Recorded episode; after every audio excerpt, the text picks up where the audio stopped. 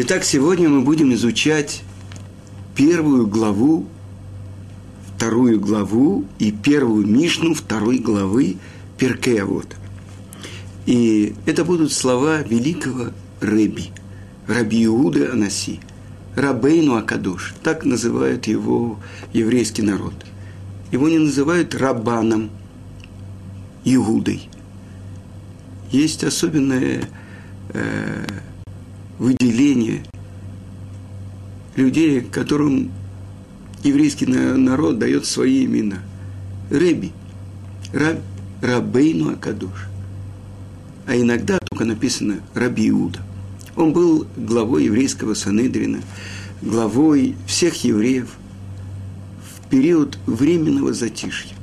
Но представьте себе, о каком счастливом времени мы говорим, если известно, что он родился именно в тот день, когда погиб, мучительной смерти был предан Раби Акиву накануне Йом-Кипура. Сказано, что когда уходит один праведник, Творец не оставляет мир, и приходит другой праведник. И так пишет Рамбам, что Реби был единственный в своем поколении и обладал таким огромным знанием Торы и обладал таким обаянием и такими высокими моральными качествами, что все современники называли его Рабейну Акадуш, наш святой учитель. Он, предела, он достиг предела мудрости и возможных человеческих достоинств. Как говорили о нем, со времен Моше только у Реби мы видели величие Торы и человека, который слиты воедино. Речь его была чиста, и он достиг вершины добродетели и скромности. И он владел святым языком лучше всех других. После смерти своего отца, Рабана Шимона бен Гамлиэля, Рэби занял его пост Наси. И на этом месте он был безукоренен. Безукоризнен. Он собрал вокруг себя мудрецов своего поколения и занялся важнейшим делом. Он отредактировал Мишну. Ведь известно, что были разные э, варианты Мишны. То, что получили э, мудрецы его поколения от своих учителей, он, составил, уточнил Мишну. Есть мнение, что он не записывал шесть разделов Мишнайот, но он окончательно сформулировал их. Он жил в городе Бейт-Шаарим на юге Нижней Галилеи.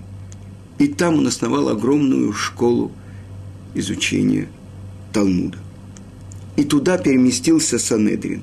Тот, кто вначале был в Уше, а потом в Шафарме.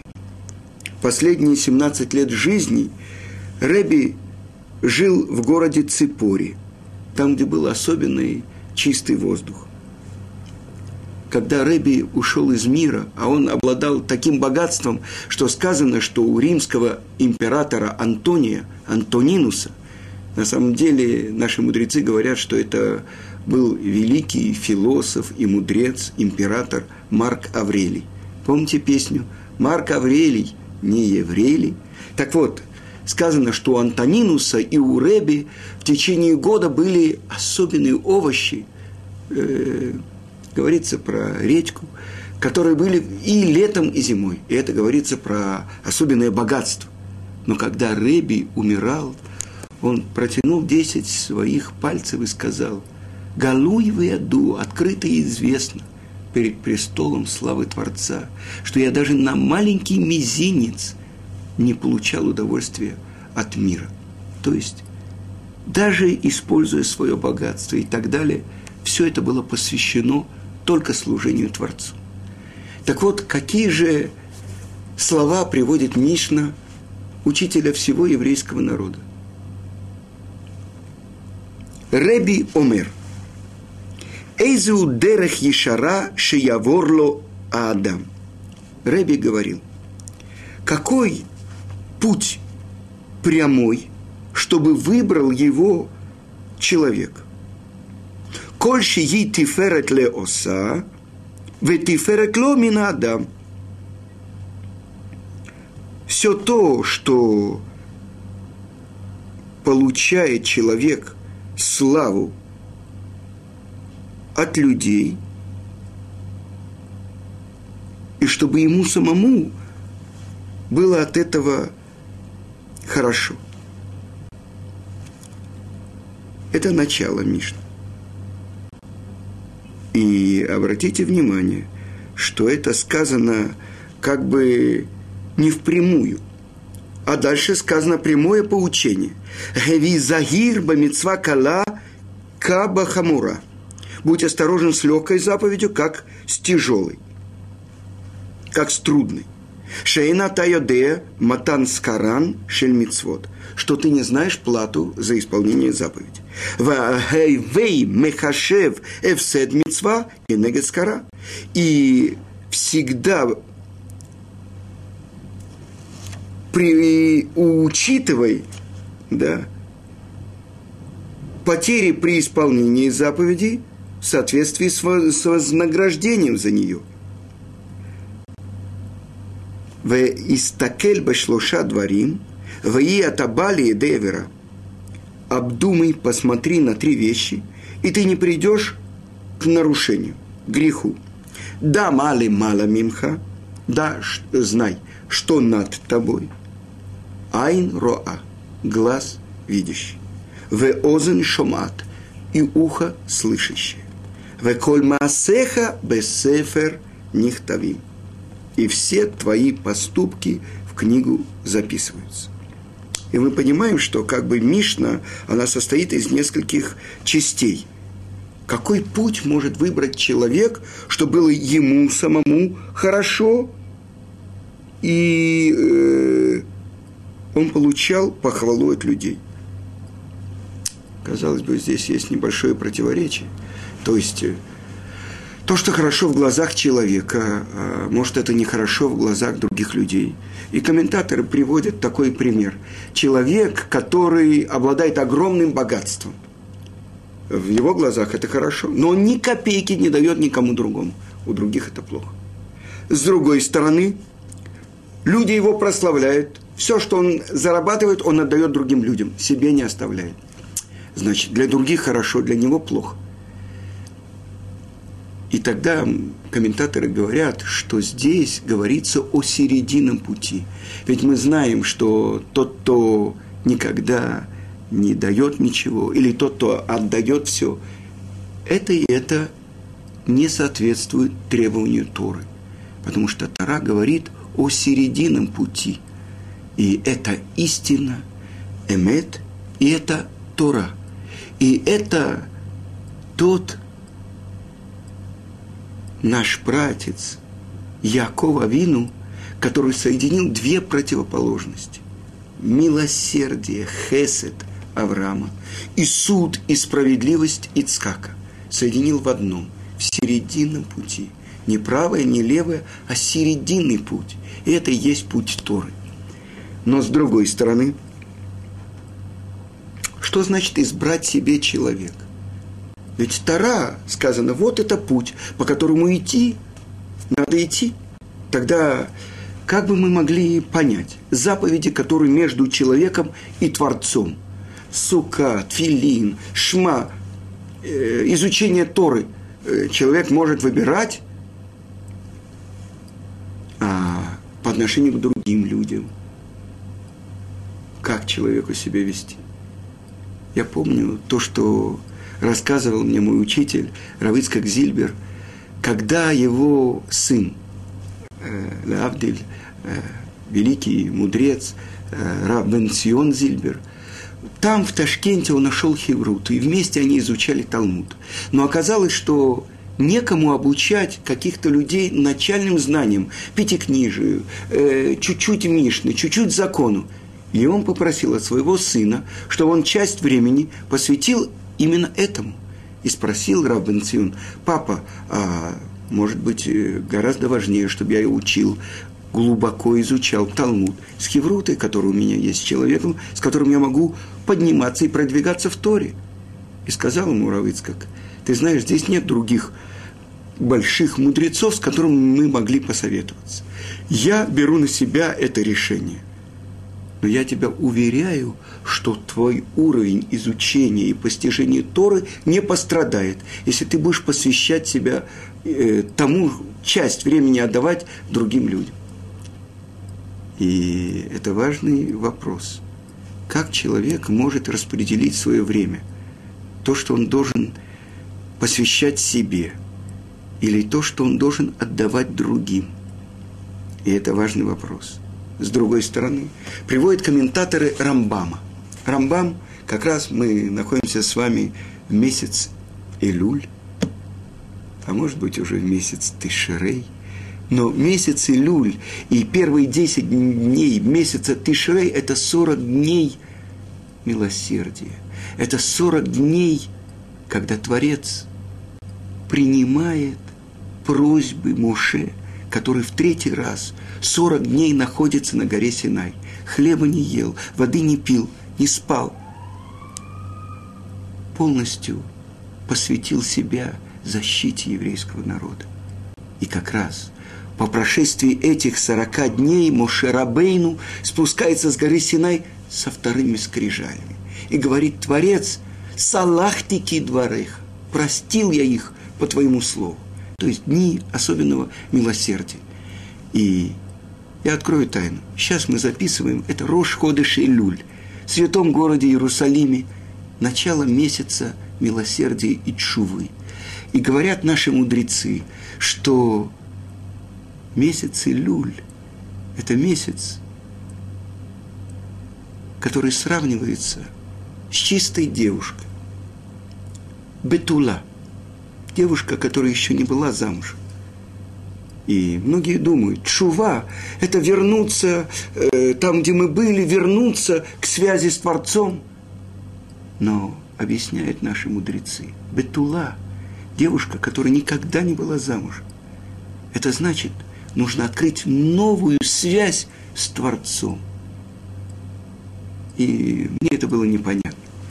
И вы знаете, иногда сказано, что человек никогда не молился, когда у него есть какие-то вопросы даже по Торе. И вот э, Мацей Шаббат во время Шмонайсера вдруг не открылся ответ, что это такое Бетула. Написано так, э, Рабейну Йона написал книгу Шарей Чува «Ворота раскаяния». А есть у него э, краткая вещь, называется Исот Чува и Герет Чува. И он объясняет, как человеку действительно попытаться открыть новую живую связь с Творцом.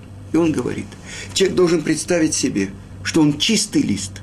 Нет у него никаких заслуг, но нет у него и никаких нарушений. Вот сейчас я начинаю заново. Я выбираю Тебя, Творец. Я хочу быть Твоим посланником. Я хочу исполнять Твою волю.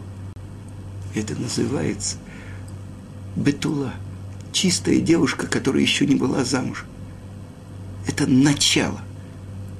И тогда сказали наши мудрецы в трактате Кедушин, «Леулам истакель Адам аляцмо», чтобы всегда человек смотрел на себя, как будто он наполовину оправдан, наполовину обвинен. То есть у него есть нарушения и заповеди, и это ровно весы, которые находятся уравновешены. И сейчас, в эту секунду, зависит от него, что он сделает с собой. Он выберет исполнять заповедь, и тогда он перевесит и оправдает свое существование и существование всего мира – а если он сделает наоборот, то он обвинит себя и обвинит, к сожалению, весь мир. Так вот, это взгляд. Так теперь вернемся к тому, о чем говорит Рабейну Акадош, Раби Иуда Анаси. И он говорит, какой путь прямой, чтобы избрал себе человек? Что значит избрал себе человек? Так вот, я хочу процитировать вам то, что написано у Рамбама. И написано это в законах от Шуве. И сказано там так. Это законы от Шуве, пятая глава, первый и второй закон. Право дано каждому человеку. Если он хочет склонить себя на хороший путь и быть праведником, право в его руках. А если он хочет склонить себя на путь зла, право в его руках. И нет кого бы то ни было, который бы мог задержать его, чтобы сделать добро или зло. и чтобы не пришло в голову человеку то, что говорят глупцы народов мира и недоделанные из народа Израиля. Я слышал от Гаона Рамыш Шапира. Почему называются глупцы народов мира? Это типшей умота вегольмей амха Исраэль, бне Исраэль. Голем – это еще недоделанный. Но почему не глупцы? Потому что если бы еврейский народ – были глупцами, тогда у нас было бы оправдание, мы не можем учить твою святую Тору, потому что мы глупцы. Но не так э, написано у Рамбам. Гольмей, недоделанный. Что значит? Которые говорят, Творец с самого начала постановил, этот злодей, а этот праведник. То есть, вот что делать? Этот родился праведником, этот родился злодеем. Никакой возможности что-то изменить нет. Но это неправда. Что каждый человек может быть праведником. Послушайте, что говорит Рамбам. Как Моше Рабейну. Не сказано, что он может быть пророком, э, как Моше Рабейну, мудрецом, как Моше Рабейну, праведником. Что такое праведник? Цадик – тот, кто выполняет то, что он обязан делать. Корень слова цадик – цедек, справедливость. Человек, который исполняет все то, что написано в Шулханаруке, он называется цадик. Сказано «Эвед Нейман Карателю». Так говорит Творец про Моше Рабейну. Рабум верным назвал ты его. То есть это то, что человек может выбрать для себя быть служителем Творца. Или злодеем, как то, как Яровам бен Нават. Это первый царь десяти колен Израиля, когда разделилось царство во время, сын, во время царствования сына Шлома Рыхавама на два царства, Иудею и Израиль. Так вот, Рыхавам бен Нават, Яровам бен Нават, извините, он был главой, царем десяти колен. И он сам грешил и заставлял грешить народ Израиля. Сказано, что он был великим мудрецом, но гордыня подвела его. И тогда, для того, чтобы евреи не приходили в храм в Иерусалиме, и там в храме мог сидеть только потомок Давида из колена Иуды – он поставил двух золотых тельцов в Дани и в Бейршеве, и, извините, в Бейтеле, и сказал, «Эля Элокеха Израиль, это твои боги Израиль». И под страхом смерти запретил евреям подниматься в три годовых праздника в Иерусалим. Право у каждого человека. И написано так трактате Вавилонского Талмуда Хагига. Обратился Творец к Яроваму Бенавату и сказал, раскайся, возвращайся. И я, и ты, и Бен Давид будем вместе путешествовать, наслаждаться в Ган Эдене. Но хотел еще раз услышать Яровам Бенават, что он будет во главе, что он будет прежде, чем потомок Давида. И он спросил, кто будет во главе? И тогда в ответ Творец ему ответил, Бен Давид – Тогда сказал Яровам Бенават, мне это не надо. Вы понимаете? Неисправленные качества. Гордыня. И сказано, один из тех, у кого нет части в будущем мире, это Яровам Бенават. Выбор в руках каждого человека. И это то, что говорит Талмуд, это говорит Рабиханина Бендос. Аколь бьедей шамай. Все в руках небес. Худс мират шамай. Кроме трепета перед небесами.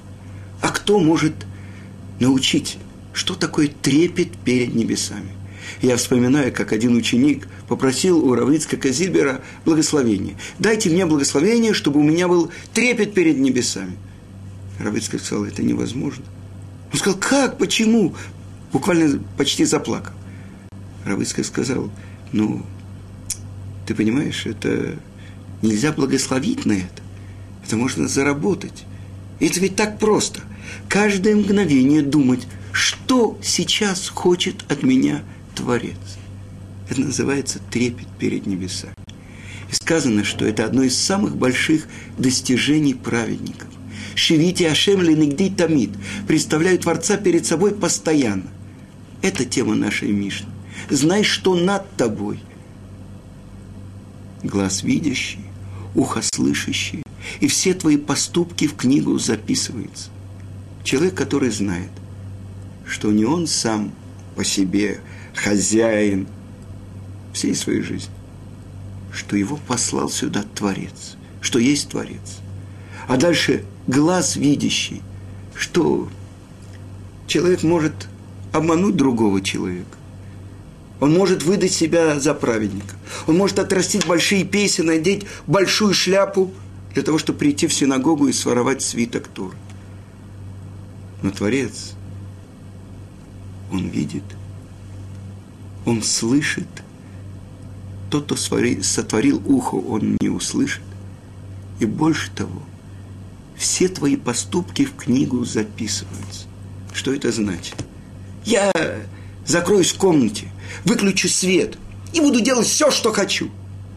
В какой пещере, в какой тайном месте может спрятаться человек от меня, спрашивает Творец. Ведь все твои поступки в книгу записываются. Это ведь свидетельствует о человеке его собственная душа. Сказано, стены – дома, в котором находится человек, о нем говорят. Каждое слово, которое он произносит. Сказано, даже самая легкая беседа между мужем и женой представит ее Творец на суд перед человеком.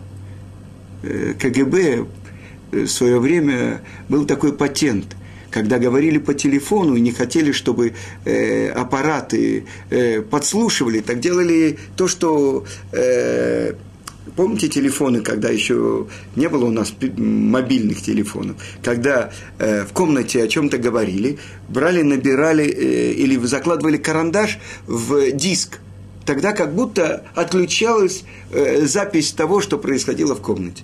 А я еще видел, когда мои родители, Зикронам Левраха, когда они хотели друг другу что-то сказать тайное, чтобы соседка не услышала, они писали на листочке – один другому, а потом листочек сжигали. Так что перед Творцом нельзя жечь листочек.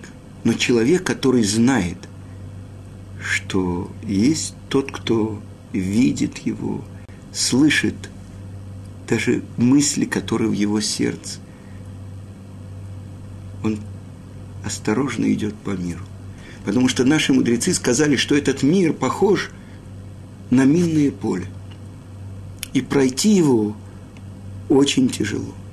Но если мы уже родились в этом мире, что нам остается делать? Осматривать свои поступки. А есть другое выражение наших мудрецов – прощупывать свои поступки. И объясняет это Рамхаль в книге Месилат и Шарим, что это значит осматривать, насколько одежда, она не прохудилась, она крепкая. То есть это осматривать. Посмотреть, что в твоих поступках плохое и как их удалить, то плохое, что ты делаешь. А что значит прощупывать? Это значит даже в хороших твоих поступках видеть, а что я делаю не во имя небес, во имя своей, чтобы утвердиться, чтобы подняться над другими людьми, чтобы получить славу от других людей. Поэтому часто еврейские большие праведники, они очень боялись этого. Чтобы начнут люди их прославлять. Сказано, человек потеряет все то, что он сделал. И поэтому о своих хороших поступках люди стараются не говорить. И в конце я все-таки расскажу одну историю. Эту историю э, рассказывали про святого э, Камцана, то есть скрягу из Кракова. В Кракове достаточно большая еврейская община была, и жили очень трудно. И был один богатый Йосели, богат, самый крупный богач в Кракове, но никому он не хотел помогать. И часто какие-то люди приходили к нему и рассказывали, вот у нас то-то, то-то, то-то, столько детей, кого-то надо выдать замуж, нету денег даже на субботу. Он выслушивал все, а потом говорил, проваливай от меня, ни копейки ты не получишь. И так э, все люди, которые сталкивались с ним, получали такой ответ, и уже никто даже к нему не приходил. Но когда он умер, э, погребальные общины, общество, э, Хевра Кадиш, они отказались его хоронить. Что такое? этот человек, который никому не помог. Мы не хотим его хоронить. Пока он не заплатит огромные деньги, его наследники и так далее, но у него не осталось наследника. И в ближайшую субботу к Раву начали приходить люди. И говорят, что делать? Раньше у нас каждую пятницу под дверь нам э, попадал такой желтый конверт. И пришла одна семья, и другая, и десятая, и двадцатая, и тридцатая. И оказалось, что все они получали какие-то конверты. И вдруг эти конверты исчезли. И Рав получил письмо. Какое-то письмо. Он не, не успевал из-за того, что ему нужно было доставать деньги. Одним бедным, другим бедным, третьим деньги бедным. И вот он, наконец-то он э, открыл это письмо. Это было письмо вот этого самого богача Йоселя, который оставил все свои деньги бедным. И тогда Раф понял, что все эти годы вот этот вот богач – помогал всем бедным Кракова, но не хотел получать славу от людей. Поэтому, наоборот, он получил проклятие, и сколько проклятий сыпались на его голову. Он был тайным праведником. И когда кончилась суббота, и объявил Рав, что мы все должны идти и просить прощения у этого праведного человека, праведника, который не хотел даже чуть-чуть получить в этом мире от людей.